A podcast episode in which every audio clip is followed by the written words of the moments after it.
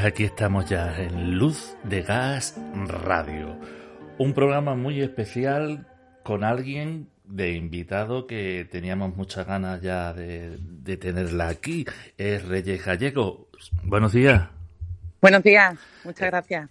Perfecto. Ella es arquitecta, arquitecta, pasajista. Eh, tengo aquí un eco horrible hoy que no sé qué ocurre, pero bueno, iremos luchando con él todo lo que podamos. Reyes, eh, vamos a empezar hablando de Ellas en la ciudad.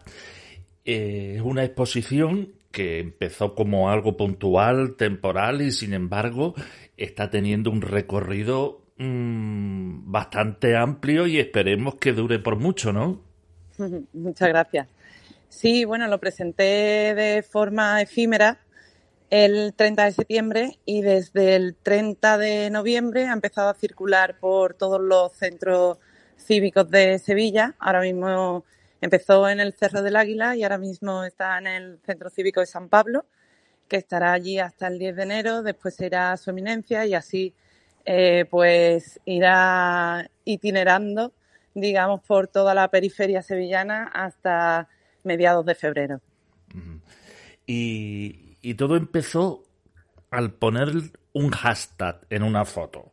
Sí, sí, la verdad es que fue todo mm, el inicio eh, mm, muy azaroso, porque bueno, yo estaba realizando y sigo haciéndolo un trabajo de investigación y de propuesta urbanística en algunos barrios de Sevilla en torno a la ciudad de los 15 minutos y siempre pues desde esa perspectiva ecologista y, de género que me acompañan. Y a partir de ahí, pues tras visitar eh, durante muchos días en horario de mañana, normalmente,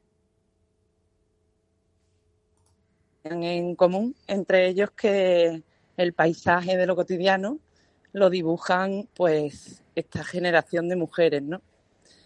Y son las que realmente están manteniendo, digamos, vivos pues los comercios locales, los mercados, las calles.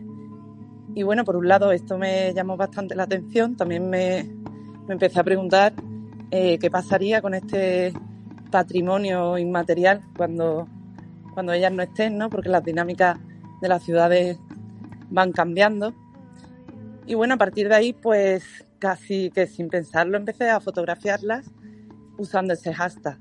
Y, y nada, me empezaron a llegar como, como muchas notificaciones de amigos, de conocidos, bueno, que estaban interesados en esa serie de fotos y a partir de ahí pues empezó todo.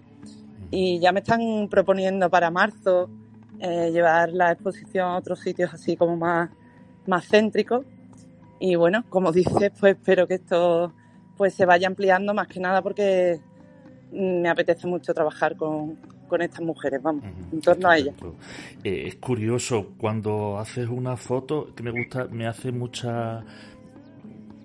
Me llama mucho la atención que hacer una foto y poner un hashtag ahora mismo significa que ves algo detrás, algo, un tipo de continuidad, que hay una historia detrás que, que puede continuar. Viste que, que había algo claro. Pues sí, bueno, yo lo hice mm, casi inconscientemente, o sea que me surgió así eh, solo. Es verdad que, a ver, yo mm, entregué en 2007 mi tesis y uno de los capítulos de la tesis pues iba eh, sobre las flanes, pero en femenino, eh, las derivas por las ciudades de la perspectiva de género. Y, bueno, siempre este tema pues me ha interesado y de alguna manera digamos que ese, ese foco lo llevo puesto siempre, ¿no? Pero de ahí a que esta serie de fotos pudiera desembocar en un proyecto como lo está haciendo, mm, no lo tenía, no lo tenía en mente. Ha sido, ha sido producto de, de Instagram. Eh, y, sobre todo de la gente, como nos has dicho, del feedback que tenías de, tus seguidores, que influyó mucho en el desarrollo de esta idea. Eh, sí, fue muy curioso como el feedback ese, porque lo recibía en varios, en varios sentidos. O sea, por un lado era como una curiosidad de esto que es. Eh, por otro lado, me devolvían imágenes con el hashtag, fotos, porque es verdad, y además mm, tú que eres un profesional, eh, mis fotografías tampoco mm, se nota que no son profesionales ni que tienen la calidad de alguien que se ha formado en esto. O sea, son pues eso de, trabajo de campo, digamos. Y, mm, y, entonces de la misma manera me devolvían estas, eh, eh, estas fotos con el mismo hashtag y me comentaban que, bueno, un, un, amigo, por ejemplo, en uno de los barrios donde estoy trabajando en tiro de línea, que vive allí y me decía, es que ahora las veo por todos lados. Y entonces, este tipo de cosas, pues a mí me, me, sirvieron para darme cuenta que era, que era algo importante a contar, porque es que realmente están en todos lados, lo que pasa que normalmente no hemos puesto la mirada en ellas, ¿no? y, y, bueno, sí, se, se trata de, de, empoderarlas y bueno, de alguna forma ahora el, el itinerar por los centros cívicos tiene precisamente pues ese objetivo. Mm, hablo con ella, le cuento de qué va el proyecto, su primera impresión es, pero ¿y nosotras qué vamos a contar si no tenemos nada que decir, no? Esa, esa respuesta o esa me lo dicen casi todas. Y cuando desarrollo un poquito más el, el proyecto y le pongo la pieza audiovisual que hay de, de 20 minutos, eh, se ven en las fotos y ahí empiezan a interactuar de otra forma se van dando cuenta que sí, que claro, que han hecho una labor muy importante durante muchos años y que tienen mucho que decir. Y ahí se empoderan un poquito y ya empiezan a hablar a la cámara, a pedir, a pedir cuestiones o a simplemente dar su, su opinión sobre, sobre la ciudad o sobre, o sobre cómo viven o sobre, no sé, cómo ven el futuro, ¿no? Porque la exposición, aparte de las fotos, que bajo mi modesta opinión, me parece que son lo que tienen que ser son preciosas, o sea, no tienen, te llegan, ver la foto, vamos, hay muchas que, que, te dejan así. Recuerdo una señora en Portugal, que además vamos a en el podcast en YouTube, vamos a estar viendo algunas de ellas, y, y, va a salir eh, una señora en Portugal, porque no solo se ha ceñido a fotos de aquí de, de Sevilla, bueno, por lo menos he visto una en Portugal que no sé si la has incluido. Y es increíble, ella, la señora en el umbral sentada, y, y es como, buf, te llega inmediatamente, que pones el foco, vamos, lo, lo que has dicho. Mm, me has dicho que, que le que les hacías entrevistas, o sea que aparte de fotos, hay también material videográfico en la exposición. Eh, bueno, la exposición eh, ahora mismo en los centros cívicos es del mismo material eh, de, la exposición inicial del 30 de septiembre, que son las fotos, bueno, incluido dos risografías de fotografías tocadas que estoy utilizando para carteles y que la riso me la está haciendo eh, una, imprenta que también funciona muy bien. Y estoy probando también como con otras, eh, digamos, disciplinas plásticas. Y mm, porque estos colores como flúor, eh, para el tema que me interesa de resaltarlas, digamos, del, del, plano de fondo que es la ciudad está un poco más oscura, ¿no? funciona muy bien. Y por otra parte, sí que ya el 30 de septiembre y ahora en todos los centros cívicos eh, hay una proyección, como digo, de una pieza audiovisual de 20 minutos que en esa proyección están eh, la mayoría de las fotos y algunos vídeos que sí que fui tomando en su momento en, estos barrios. ¿no? Y eh, va acompañada de la música de Elena Córdoba, el vídeo además también lo ha montado ella, y de ciertas voces que, femeninas que de alguna manera a mí me han influenciado, digamos, para, eh, para este trabajo, ¿no? O algunas fueron incluso referentes para mi, mi tesis, ¿no? Como la voz de Rosario Izquierdo. Entonces, eh, hay mujeres que van hablando, narrando contextos, eh, la mayoría de mi, de mi tesis, con estas voces, pero ahora me interesaba darle la voz a ellas. Entonces, lo que estoy haciendo es grabarlas, entrevistarlas en estos, en sus centros cívicos y, de ahí no sé lo que voy a sacar, pero espero pues que, por lo menos se, se pueda ver, claro. Sí, lo bonito que, por lo que estás contando es algo que está vivo y que está creciendo y te estás dejando llevar. Sí, demasiado a veces, porque bueno, yo tengo mi, mi trabajo como urbanista, como técnica, y a veces me, me gustaría dedicarle el 100% de, del tiempo a esto, porque desde luego mm, es fácil dejarse llevar. Pero bueno, tengo que poner a veces un poquito de límite. Pero sí, sí, está, está vivo y, espero pues que vaya, que vaya mm, mutando y, creciendo. No te lo esperaba, pero te hemos dado una sorpresa. Tenemos aquí un vídeo que en YouTube se verá en nuestro podcast de YouTube. Aquí vamos a escuchar el audio, o aquí en el directo, o en los podcasts que de, cualquiera de las plataformas. creo que lo habéis presentado a una especie de concurso. Ahora nos explicas tú. ¿Qué es Entre Planos? Bueno, Entre Planos es eh, un concurso que saca la Fundación de Arquitectura Contemporánea que dio la casualidad que lo vimos por las redes justo cuando habíamos presentado esta pieza. Entonces, el concurso trataba de miradas hacia la ciudad de un minuto de duración, de dos minutos de duración, perdona. Y entonces de esta pieza de 20, pues seleccionamos dos minutos y ahí que, nos presentamos a ver qué pasaba. Porque claro, al final eh, el objetivo de, de, todo esto es que lo vea cuanta más gente mejor, ¿no? Entonces, ¿podemos verlo y escucharlo? Sí, por supuesto. Pues vamos a por él. Esperar nos hace ricos. El tiempo congelado es como tener un tesoro, dice Bill Viola, que utiliza la tecnología como herramienta para suspender el tiempo, para devolver el tiempo a la mirada. Las comunidades en transición y las teorías del decrecimiento persiguen la lentitud y resiliencia frente al colapso visual y ambiental. Presentan la gestión del tiempo y nuestros actos cotidianos como poder transformador de las ciudades y del futuro un giro en la cultura y la educación que se plantea para qué vivir deprisa. Ellas en la ciudad es una generación de madres, tías o abuelas de las que poco se habla en las grandes convenciones sobre el futuro y el medio ambiente. Ellas compran y cocinan alimentos frescos, producidos y comercializados cerca de sus casas. Utilizan el transporte público, reciclan mucho y tiran poco. Cuidan y socializan con su vecina. Son para mí superheroínas de barrio. La micropolítica de las cartografías del deseo de Guattari. La vuelta a lo local, la habilidad de los cuidados, el conocimiento de lo cotidiano.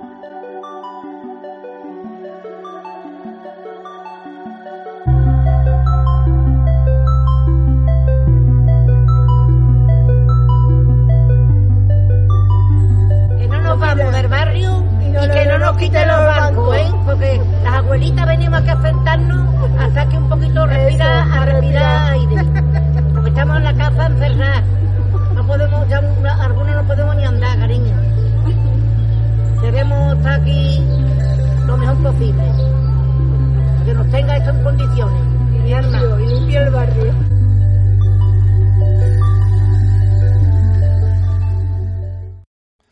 Pues ahí lo teníamos con la música además espectacular de Elena Córdoba, novia pagana, que es la que nos va a acompañar hoy durante el programa, los audios que estamos escuchando. Eh, esperemos que tengáis mucha suerte en el concurso. De todas formas, lo- sobre todo lo importante es dar visibilizar, a- visibilizar todo esto y poner el foco, porque eh, parece que no, pero algunas veces vemos todo, pero hay muchas cosas que si, si visualizamos, focalizamos en determinados puntos, pues nos quedamos asombrados con la de cosas que hay en un mismo cuadro y muchas veces no la vemos al haber tanto tantas cosas. No sé si me explico. Pero bueno, ¿por qué has, eh, Re- Reyes, por qué ha- has sido este tipo de mujer? No sé si has tenido un eh, que o te has fijado en un estatus determinado de mujer, de barrio, de edad, si has sido del centro, en fin. Bueno, como, como explicaba, eh, yo estaba haciendo un estudio de nuevas centralidades urbanas, eh, seleccionando algunos barrios que de alguna manera se pueden eh, reactivar eh, para, digamos, descentralizar lo que es el tanto a nivel de inversión como a nivel de actividades de todo tipo y siempre defendiendo pues el- concepto de la ciudad de los 15 minutos, ¿no? Que cualquier persona que viva donde viva tenga a 15 minutos pues un servicio básico, ¿no? A 15 minutos de su casa. Y con eso pues me refiero desde eh, un equipamiento educa- educacional a, a un mercado de abastos o a algún espacio cultural, ¿no? Donde pueda desarrollar también mm, su propia, la vida, ¿no? Poniendo siempre la vida como en el, en el foco de la planificación.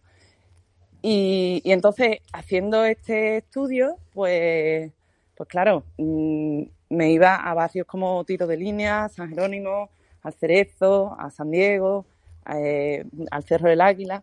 Y entonces, mm, como digo, el, digamos, el itinerario de, todas las mañanas, de esos, eh, de esos comercios, mm, pequeños comercios que de alguna manera le dan eh, vida a los barrios y son los que mantienen la- las microeconomías de nuestras ciudades, o, los itinerarios del transporte público, o el centro de salud, lo- los mercados, todo esto, eh, incluso las puertas de las guarderías, los parques, eh, estaban mm, dibujados por estas mujeres. O sea, mm, en el centro las dinámicas son un poco eh, diferentes por todo el tema de- del turismo, de la gentrificación y demás, pero si vamos a los barrios están muy diferenciados. Eh, están los jubilados, la mayoría en, en la cafetería y estas mujeres son las que están realmente sosteniendo eh, pues eso, todo, todo el tema de, de cuidados y, y de microeconomía. Entonces, bueno, pues yo que he ido a algunas convenciones y algunos congresos y demás sobre el futuro, sobre el medio ambiente, sobre mm, pues eso, ciudades en transición, la resiliencia, y siempre pues están como dirigidos eh, desde un punto de vista como muy, digamos, académico, técnico, científico. Y claro, yo lo que estaba viendo era que, que esa vuelta que pretendemos de, de la vecindad, de lo local, de lo, de lo sostenible y tal, pues son, son ellas, ¿no? Que además eh, muchas de ellas vienen del campo o vienen de pueblos Y digamos que cuando la ciudad funcional configuró estos barrios, pues fueron relegadas a un octavo piso, la mayoría sin, sin carnet de conducir y entre grandes avenidas de asfalto sobredimensionadas y poco espacio para colonizar, eh, digamos, el, el, espacio de socialización ¿no? y vecinal. Sin embargo, eh, pues ellas en estos años lo han conseguido, ¿no? Han generado, digamos, ese, ese patrimonio en nuestros barrios. Y, bueno, a partir de ahí, pues claro, puse el foco en ellas, pero porque casi que la realidad diaria me, me llevó a ellas, ¿no? Porque la mujer en el fondo son las que parece mm, que el hombre es el o antes se tenía la visión de que el hombre es el que le hacía todo y la mujer estaba como las cosas de casa y sin embargo son los que prácticamente lo gestionan todo porque hay como cierta cultura o cabía de que el hombre trabaja, llega a casa, se hace la comida y se pone a ver fútbol. Estamos hablando de otros tiempos, ¿eh? que no es. Sí, sí claro. Bueno, es que es un poco a lo que me ha llevado eh, esta vida de barrio, ¿no? Digamos que es una especie de homenaje a esas madres o a esas abuelas jóvenes o, o tías que de alguna forma han hecho todo eso, o sea, no solamente dentro de su casa, sino en, este entorno inmediato eh, de, la ciudad, donde socializan, donde cuidan, donde eh, hablan con las vecinas y se preguntan unas a otras cómo están, donde mantienen vivo ese pequeño comercio. Entonces, ese espacio que, que de alguna manera lo han gestionado ellas y se han tenido que adaptar por, por el, eh, digamos, la configuración del trabajo asalariado fuera y el, y el, y el resto para las mujeres supuestamente dentro de casa, pues en, ese entorno es donde yo me he estado moviendo y es donde, por eso al final, pues acabo dirigiéndome a estas mujeres, ¿no? Que digamos que son un, patrimonio a extinguir, porque eso está cambiando mucho. Para empezar, eh, hay muchos jóvenes, chicas y chicos, que, dedican muchísimo tiempo a, las pantallas, ¿no? Y entonces, pues, todo este tejido, digamos, social de barrio, pues se pierde de alguna forma. Ellas son las que gestionan en realidad la casa, todo el tema administrativo, burocrático, las que tienen que rellenar los papeles, eh, las que se mueven por el barrio, la ciudad. Eh, ¿Crees que se valora lo suficiente o...? No, creo que no se ha valorado nada. Y eso, en eso consiste, digamos, este, este trabajo. Por lo menos eh, recalcarlo, ¿no? Ponerlo en, una primera línea y por eso esos colores flúor, eh, al menos verlo, ¿no? Y, valorarlo. Es una especie también de, de homenaje a la vez que una pregunta de qué vamos a hacer ahora con el resto de generaciones y con, y con la ciudad, porque desde luego estas mujeres eh, han hecho como todos estos trabajos invisibilizados en una ciudad bastante hostil, la que se ha proyectado mm, únicamente para, para que el coche del hombre llegara pronto a su lugar de trabajo.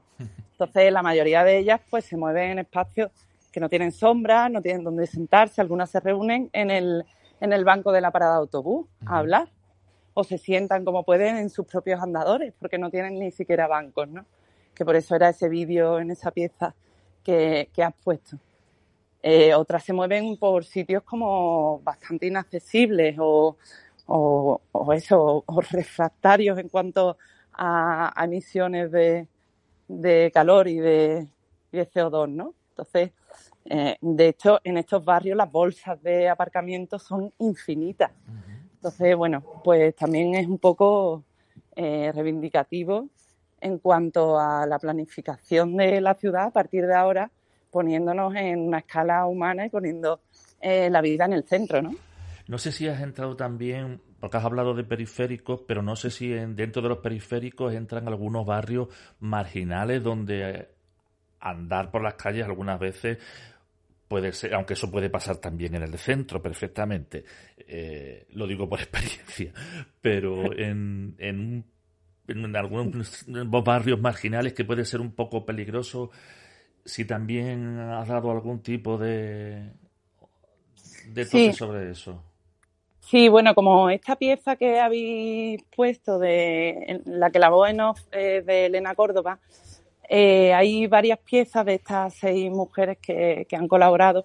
Y, por ejemplo, la que lee Carmen Camacho eh, se intercala mm, textos de mi tesis que hablaba, por ejemplo, del tema de la inseguridad, eh, fundamentalmente para las mujeres en la ciudad, y además incluye una soleá suya que se llama Poderío, que es no camino en soleá, yo a mí misma me acompaño sin echar la vista atrás.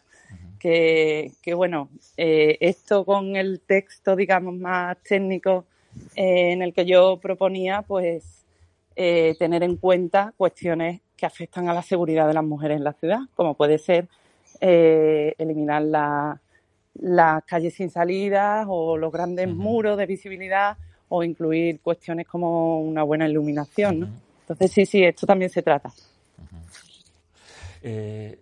¿Crees que, está cambiando con el tiempo? Mm, ¿Que esto va a mejor? Hombre, trabajos como el tuyo, naturalmente le da visibilidad y hará que esto se vaya, vaya cambiando. Pero creo que, ¿crees que de un año, tú que llevas unos años ya trabajando con esto, ah, eh, se está viendo algún tipo de evolución? Bueno, sí, ayer precisamente estuve con unos vecinos, unas entidades vecinales de su eminencia y con representantes del distrito de su eminencia y una de las cosas que comentábamos es que eh, antiguamente, que además mm, eh, se planificaba solo desde una perspectiva ¿no? masculina, eh, aparte el arquitecto o arquitecta trabajaba desde su estudio, ¿no? Y después las, las, personas a las que iba dirigida esa planificación urbana pues tenían que adaptarse, ¿no? Y ahora empezamos a hacerlo un poquito al revés y esto cada vez más frecuente. O sea, que, que el urbanista eh, vaya al sitio, hable con las personas, sepa cuáles son las necesidades y una vez mm, este diagnóstico y trabajo de campo, pues haga una propuesta, ¿no? Entonces esto es cada vez más común. En ese sentido sí que estamos avanzando. Eh, en otros sentidos sí que se avanza en cuestiones, como decía, pues en muchos encuentros, ¿no? Donde se tiene en cuenta la sostenibilidad o la ecología o el género, pero es verdad que no desde el punto de vista de estas mujeres o de esta generación, que es un poco a mí lo que me, gustaría que este patrimonio o este aprendizaje se incorporara a esas políticas. También se utiliza algunas veces como denuncia, además descarnada, vean algo y enseguida se sube a las redes la foto, mira esto, lo que está pasando aquí, como que, que se arregle enseguida eh, mm, y, creo que esto también está ayudando, ¿no? Muchas veces se hace en plan ya tan como muy enfadado para que se arregle y creo que también está dando fruto esta, este tipo de denuncia, ¿no? Eh, ¿Te refieres a cuestiones como muy puntuales o particulares? como, eh, por ejemplo, un acerado en mal estado donde una persona se pueda Sí, bueno, esto, mm, a ver, esto realmente tiene como un carácter un poco más genérico, pero, pero sí que sí sirve para, pues eso, empoderar al, al ciudadano a la ciudadana a, a pedir o a solicitar eh, vivir en un entorno más habitable, pues, pues estupendo. Bienvenido es. Y sobre todo hable un foro, hable un foro de mm, donde poder empezar a hablar las redes sociales y, empezar a hablar de estos temas mm, a, raíz de cualquier fotografía que se haga, cualquier comentario en Facebook, que parece que algunas veces son discusiones de gente muy histérica, pero en el fondo siempre se puede sacar cosas positivas porque son opiniones, sensaciones, vivencias que, que viven en el día a día y que están padeciendo, ¿no?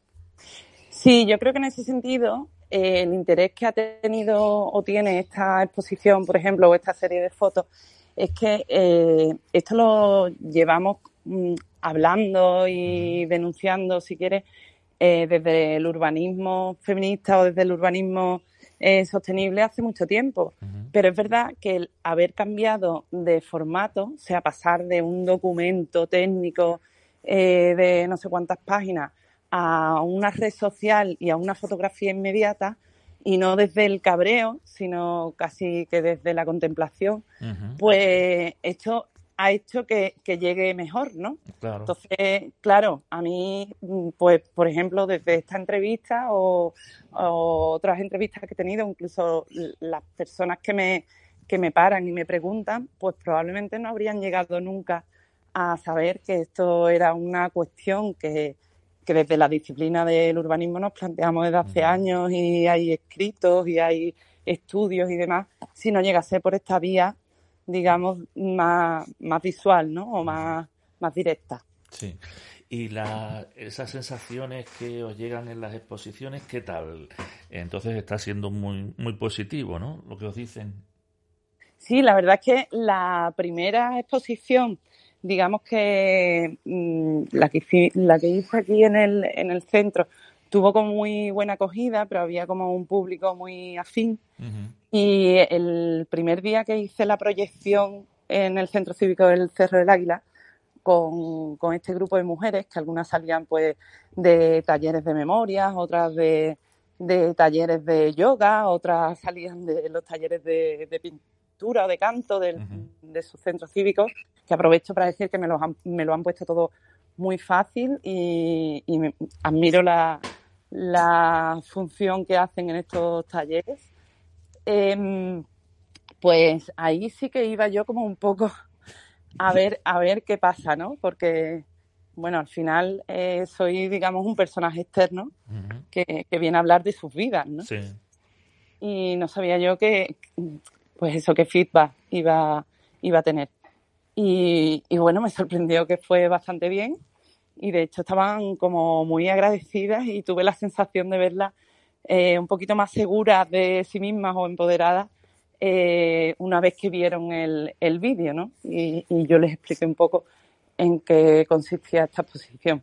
O sea, como que al principio estaban como muy reticentes y no querían hablar y no querían una cámara y después se vinieron un poco arriba y, muy bien. La verdad es que les encantó y, agradecieron mucho el, el proyecto. Mm. Pues vamos a acercarnos un poco a la música de Novia Pagana, Elena Córdoba, que es su nombre y artístico eh, Novia Pagana, que por cierto, ¿te has inventado por qué es ese nombre artístico? No, me lo han preguntado mm, ya más de un par de veces y, yo no lo sé. Se lo tenemos que preguntar. Pues sí. Vamos a escuchar no un tema de la exposición, de la exposición solo teníamos la música que ha sonado ahí en el tráiler, pero sí uno de sus últimos trabajos que además pueden encontrar en su Bandcamp que es en su página web, que además en el blog están los enlaces. Vamos a escuchar uno de esos temas.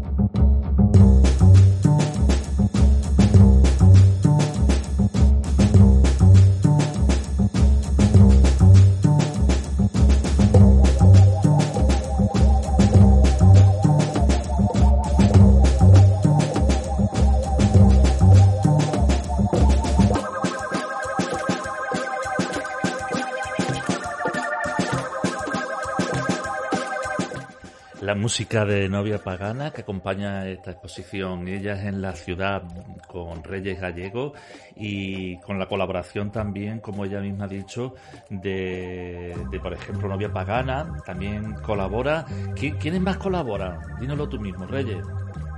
A ver si te, te subo el volumen del micro. ¿Quiénes más colaboraban? Carmen Camacho, Carmen Camacho, Rosario Izquierdo con algunos textos también de de su libro maravilloso Diario de Campo y mujeres tan potentes como Concha Ortiz, Libertad Martínez, Pepa Domínguez, eh, Coral Márquez. Así que nada, voy muy bien acompañada. Y de novia pagana sí que me gustaría también decir que fue como muy respetuosa con el tema de la música porque mm, le preocupaba mucho, digamos, interferir en la emoción del espectador con las imágenes de estas mujeres o, con los textos y entonces ella no quería, eh, digamos, provocar eh, ninguna ningún sensacionalismo, ¿no? Y en este sentido fue muy, muy respetuosa y la verdad que la, música que hace es maravillosa. Eh, ¿Has tenido algún tipo de apoyo institucional o de alguna asociación? Nada, por ahora es todo un proyecto autofinanciado y eso, bueno, por un lado sí que es verdad que es como eh, colaboraciones mm, de todas ellas muy generosas. Eh, por otra parte, el tema de los recursos, por ejemplo, cuando voy a los centros cívicos, me gusta el llegar con mi maletita e irme con mi maletita sin gastar nada porque me, me, voy adecuando a, a, los recursos que hay en cada, en cada centro cívico y después a lo mejor dejo un papelito haciendo propuestas al ayuntamiento de posibles mejoras. Y, y, bueno, y por ahora el hecho de que sea autofinanciado sí que me, está dando la libertad para hacer lo que, lo que me da la gana, ¿no? que eso también está muy bien, sobre todo cuando estoy tan acostumbrada a, ir, digamos, dependiendo de, de, administraciones o instituciones. ¿no? Pero bueno, espero que en algún momento, si esto sigue creciendo y podamos tener más recursos y sobre todo eh, pagar a la gente por su trabajo, por supuesto, pues, pues bueno, ir, ir consiguiendo alguna ayuda, sí. el hacerlo así, digamos, tan artesanalmente, uno a uno y irlo yendo, vas yendo tú a llevarlo, eh, le da un tipo de magia que no es lo mismo que a lo mejor hacerlo, imprimir, vamos a hacer 20 exposiciones conjuntas. Mm. Como que son cosas que se ponen ya en la pared y no, parece que no se le presta tanta atención, ¿verdad? Sí, bueno, por un lado, eh, en cada sitio eh, voy contactando con mujeres a las que le hago nuevas fotos me voy a imprimir una a una y entonces según el sitio, según el barrio, pues hay más eh, fotografías de protagonistas de allí. Y también el hecho de ir yo misma a colgarlas, pues se me acercan, me preguntan, veo cuáles son, digamos, las sensaciones, ¿no? Y entonces por ahora, así de forma artesanal, mientras me lo pueda permitir, eh, me está ofreciendo unas cosas que de otra manera no, no haría. ¿Cómo, ¿Cómo, has elegido los puntos para la exposición? ¿Los has elegido tú o se han ofrecido? Eh, bueno, yo mm, empecé con estas fotografías haciendo el trabajo de campo, como decía, de este eh, proyecto urbanístico. Y, entonces eh, casi que la nube de puntos, que la tengo cartografiada donde están cada una de esas fotos, pues me iba generando unas masas más interesantes que otras, ¿no? En todo lo que es la, cartografía urbana de Sevilla, de la periferia sevillana. Y, entonces donde había como esa confluencia, eh, llamaba por teléfono y, y, bueno, preguntaba, pedía permiso y tal. Y, un poco a raíz de eso es como han ido saliendo estos sitios donde se van a exponer tú empezaste a trabajar en el plan general de ordenación urbanística. No sé si alguna tú lo tenías claro desde chica. Yo quiero trabajar en el plan de ordenación. ¿Cómo fue eso? Uf, pues sí, la verdad es que mi madre me dice que mi, mi juego favorito era el de coger tacos de maderita y cosas de la casa y hacer grandes ciudades en el suelo, o sea, de casi empezando a andar.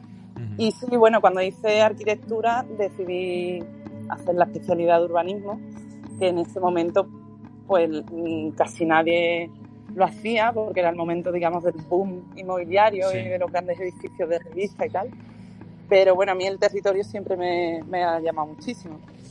y, bueno, a partir, de, en cuanto terminé la, la especialidad de urbanismo, empecé el, el máster de paisaje y, protección del territorio eh, y a la vez entré a hacer unas prácticas en, la gerencia de urbanismo en el, en el Plan General de Sevilla. Y desde entonces y ahí nacieron proyectos que ya has ido nombrado algunos, como la Ciudad Viva, la de la Avenida del Greco, el Plan Reviva, que además fue muy premiado. Si nos puedes comentar algo de ello, por, para los que no conozcamos mucho, porque por lo visto el Plan Reviva, por lo que he leído, eh, fue un boom, ¿no?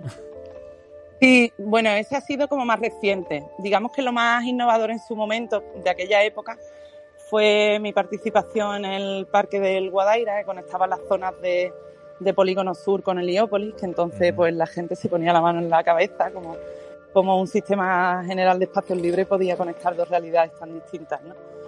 Y entonces, bueno, a partir de ahí sí que he participado o trabajado en muchos proyectos, digamos, para, para conectar barrios y a partir de ahí eh, me presenté a una licitación en la, en la, de la gerencia de urbanismo y era para diseñar este plan que lo denominé el plan Reaviva eh, para la reactivación de los espacios públicos abandonados de Sevilla o en mal estado. Y bueno, este plan lo que diseñamos fue, aquí por ejemplo colaboraron eh, conmigo el estudio Lugadero y, otra persona, otra colaboradora eh, como María Rivas, arquitecta, que colabora muchas veces conmigo y fuimos haciendo este trabajo de campo por toda la ciudad, por todos los distritos y eh, seleccionando cuáles eran los puntos, digamos, que eh, con poca inversión eh, producirían mayor beneficio al entorno, pues por la densidad de vecinos o, por el lugar estratégico que tenían, ¿no? Y bueno, se han llevado a cabo muchos proyectos a partir de aquí porque y lo bueno que tenía es que todos tenían un diseño, un diseño específico del proceso de participación con todos los vecinos. Y no solamente con las entidades que, digamos, desde el distrito tenían eh, ya denominadas, sino que nosotros nos acercábamos a los colegios, a los institutos, a, las tiendas, a los bares, y lo hacíamos todo en el, en el propio espacio público, hacíamos estos encuentros para que cualquier persona se pudiera acercar y pudiera participar en el, en el diseño de los proyectos, ¿no? Y bueno, yo creo que gracias a esto, eh, uno de los premios que, recibimos, que es verdad que hemos estado en Matadero, Madrid, eh, en el País Vasco, mm, eh, lo hemos contado en muchísimos sitios, hemos recibido el premio Andalucía de Urbanismo, el premio del COAS de Urbanismo, y yo creo que una de las cosas que, por ejemplo, el, el Parque del Olivo, que está en el Polígono Norte, pues nadie daba un duro eh, en el momento que decíamos que eso no se podía vallar, porque la gente decía que iba a durar eh, el mobiliario dos días. Y bueno, ahí lleva tres años y, está en, estado perfecto, o sea, lo, lo cuidan pues jóvenes, mayores, los niños y desde luego lo que compensan este tipo de proyectos son los mensajes de agradecimiento que, con el tiempo se van repitiendo. ¿no? Lo vemos en tu Instagram constantemente, la, sobre todo las reuniones que haces en, los barrios, en, la, en plena calle, allí sentada hablando con ellos, con tu libreta, anotando, apuntando. Es de admirar y creo que naturalmente es, creo que personalmente creo que es el camino porque tenemos que acordarnos de las inversiones que se hicieron estas de que venían de la Unión Europea y llegó la era de las rotondas y de los proyectos imposibles, la cantidad de dinero que se fue en proyectos que prácticamente han quedado en el olvido y que han sido abandonados y que no han servido de nada. Lo importante es que escuchar a la gente y saber qué es lo que verdaderamente se necesita más que eh, en la mente de alguien que se le va a la cabeza y dice quiero poner aquí un, un aeropuerto, por ejemplo, ¿no?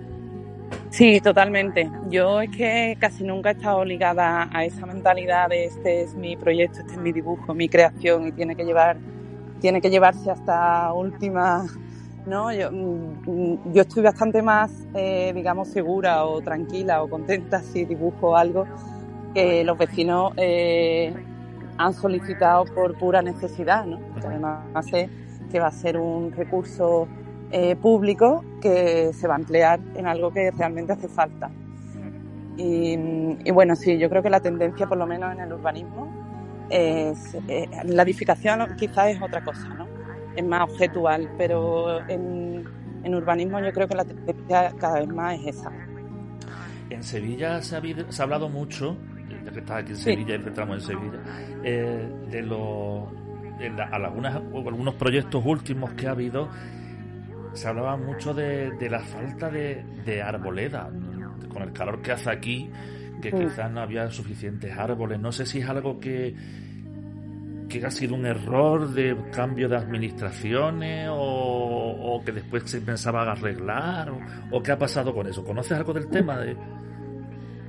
Bueno, conozco, mm, en términos generales, mm, Sevilla no es una ciudad con pocos árboles si las comparamos con otras ciudades europeas.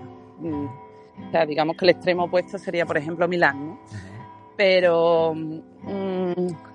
yo creo que hay menos árboles de los que necesitamos, también por el clima, por la climatología nuestra.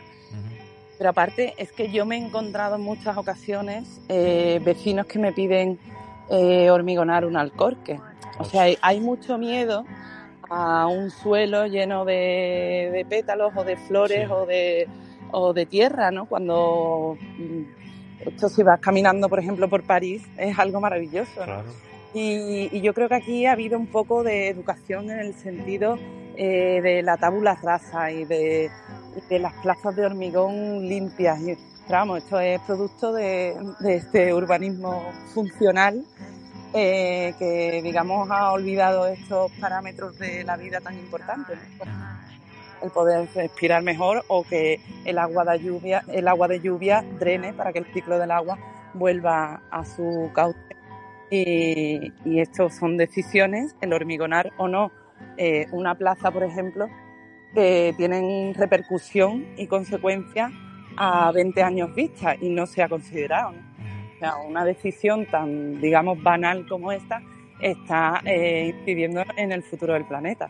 Entonces yo creo que esto no se ha tenido muy en cuenta en las décadas anteriores y, y además eh, hace falta como un trabajo de concienciación o de sensibilización a la ciudadanía en este sentido, ¿no? que yo creo que es un poco lo que también tratamos de hacer en estos procesos de participación. La gente no tiene por qué saberlo. Igual que yo no tengo ni idea, pues a lo mejor de, de medicina, ¿no? Entonces, yo creo que es algo que, que, bueno, que irá calando en el momento en el que sí que las administraciones se tienen que poner como prioridad sensibilizar en este sentido. ¿Y qué es la ciudad de los 15 minutos?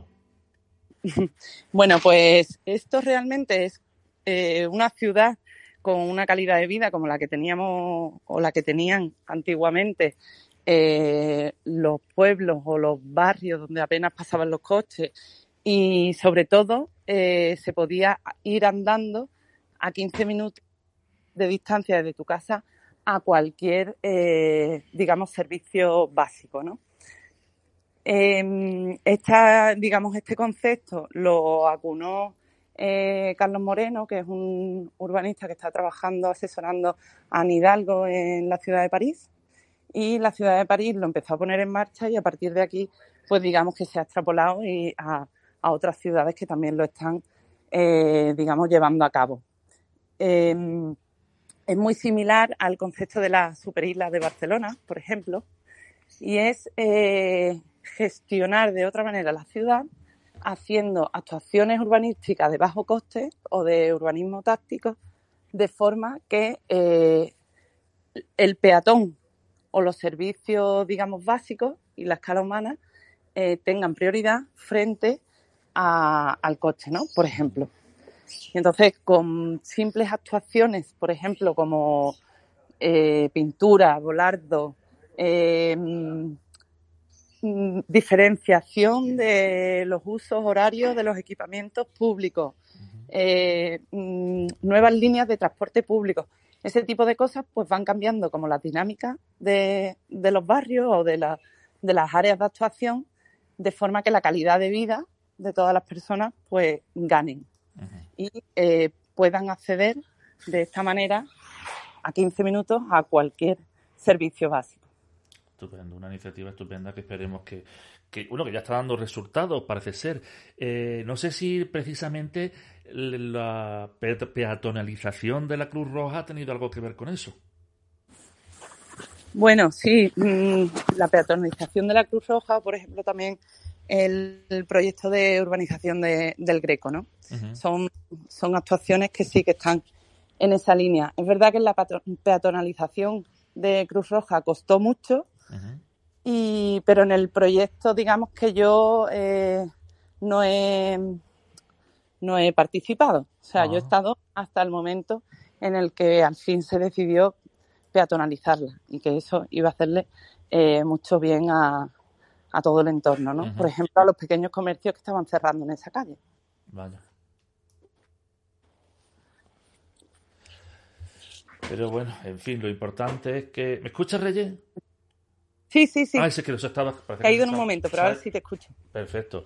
Pues nada, Reyes, muchísimas gracias de verdad por todo este trabajo que hacéis, por escuchar a la gente y sobre todo crear estos foros para hablar, comentar y, y mejorar una ciudad que es maravillosa, pero que bueno, siempre se pueden mejorar ciertas cositas.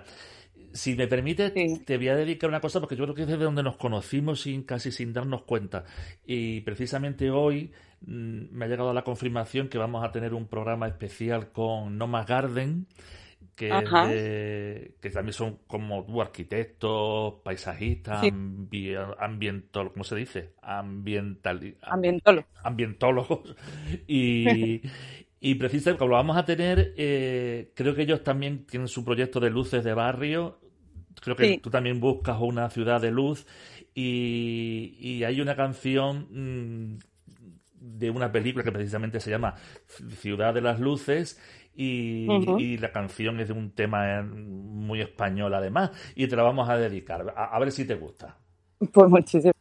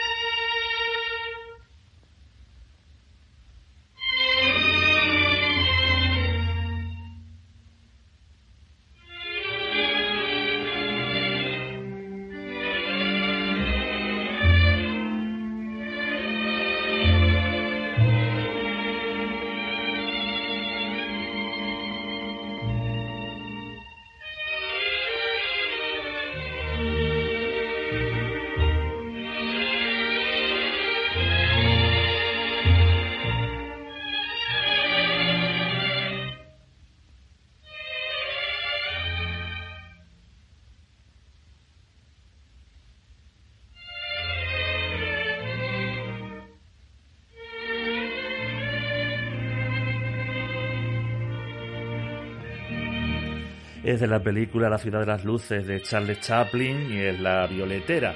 Creo que, que la, la, violetera también viene muy bien con lo de las luces de barrio que trabajan con flores, que creo que precisamente allí en alguno de estos proyectos, de alguna de estas presentaciones, fue donde creo que nos entramos en contacto por primera vez, no sé, por ahí me pierdo un poco.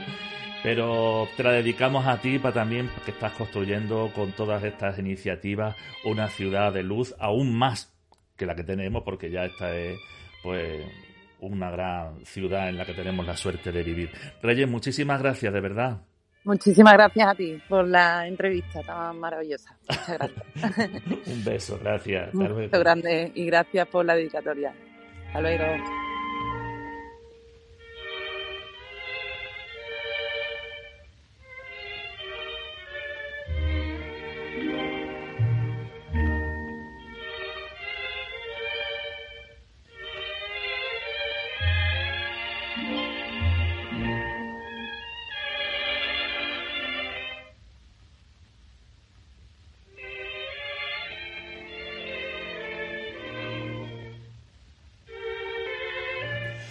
Con esto ya también nosotros nos vamos hasta el siguiente programa. Les esperamos.